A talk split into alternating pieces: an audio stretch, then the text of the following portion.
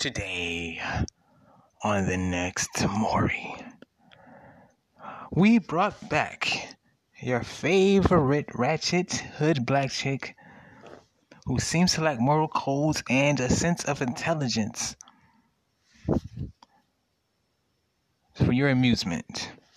So let's welcome back 16 year old Tequila. Now, this is Tequila's fifth appearance on the show where today we will test Man 5 and Man 6. And so I sit at home and I accept this.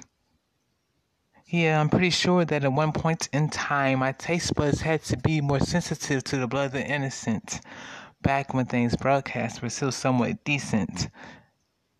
And now it feels as if I'm left upstream without a paddle on what society kindly regards as independence. But the paramount question is, yo, who is the father? Is it man five or is it man six? Man five or man six? See, life's not making sense, so why should I care about it? And I sit with my big bowl of popcorn, just waiting for the climax to come close like common, only to hear the ever so common consequence when it comes. To five month old Barakisha Dominique, you are not the father. Daquan, you ain't either. And so what happens next? They both hop, hop up like the monkeys that once that we once recalled, and I sit at home and laugh. Like a hyena at a cattle ranch that's found two bottles of hot sauce. Like a real shoe shot of nickel and diamond certified Negro, I stretch out my grin real big and let out these squeals of delight. That is until the show's over and the audience is finally allowed to return to the rea- real life.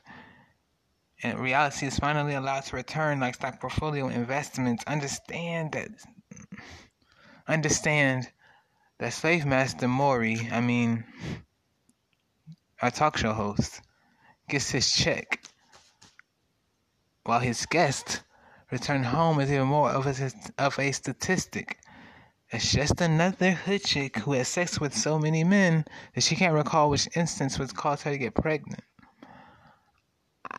I don't need for this man to wear the suture of the jewels to realize that he's a pimp, but what if his guests, who are really the tricks here?